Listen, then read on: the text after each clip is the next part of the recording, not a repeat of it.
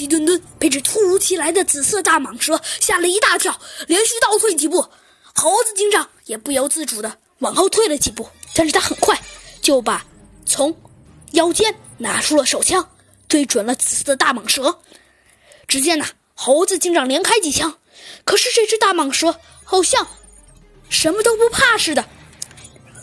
那几枚子弹打到了他的身子上，可是却又弹到了地上。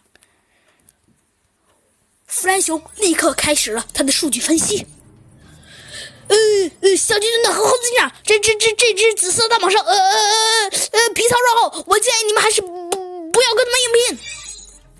哦，哼，多谢了弗兰熊。只见猴子警长的反应却让弗兰熊大吃了一惊。只见呀，猴子警长用力的一脚踹在了石壁上，只见石壁轰隆隆的倒下了。天下无敌，帅气无比的小鸡墩墩来破案了！欢迎大家收听《小鸡墩墩探案记》。黑暗的降临。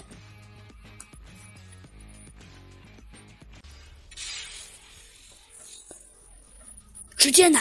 猴子机长用力的一脚踹在了石壁上，小鸡墩墩和弗兰熊都被猴子警长这惊人的举动给吓呆了。但是弗兰熊很快就反应了过来，可是小鸡墩墩还是一脸茫然。弗兰熊嘿嘿的傻笑道：“哦，没想到啊，猴子警长，看来你的智商还很高嘛，不比我天才……呃，不对，就比我天才弗兰熊低一点点。”猴子警长没有理会。就在这时，忽然，他们头顶上的岩石又咔嚓咔嚓的响了起来。只见呐，由于石壁的倒塌，顶上的岩石也开始纷纷的落了下来。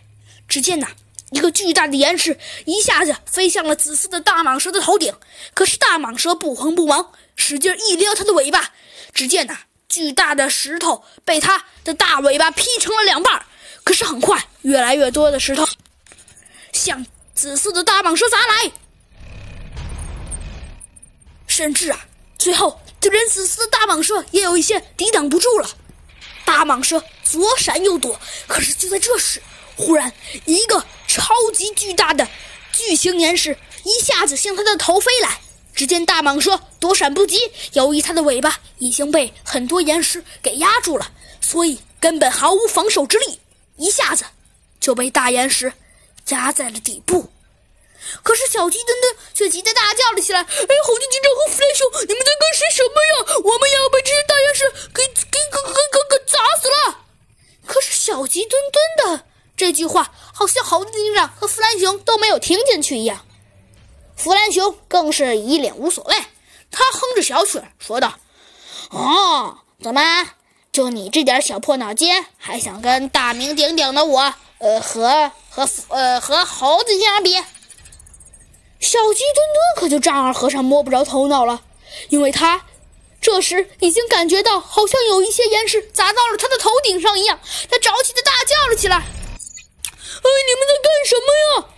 可是就在这时，猴子警长却临危不乱的用力的跺了一下脚，只见忽然一个长长的隧道。出现在了弗兰熊的脚边。哼，小鸡墩墩，这个隧道是刚刚弗兰熊挖好的。什么？你们是什么时候挖的？哼，这个并不重要。另外，我们还找到了一个非常重要的事情。什么事情啊？你看这里。只见猴子警长用手轻轻一指。这、这、这、这、这、这是什么呀？哼，只见。猴子警长又轻轻的一跺脚，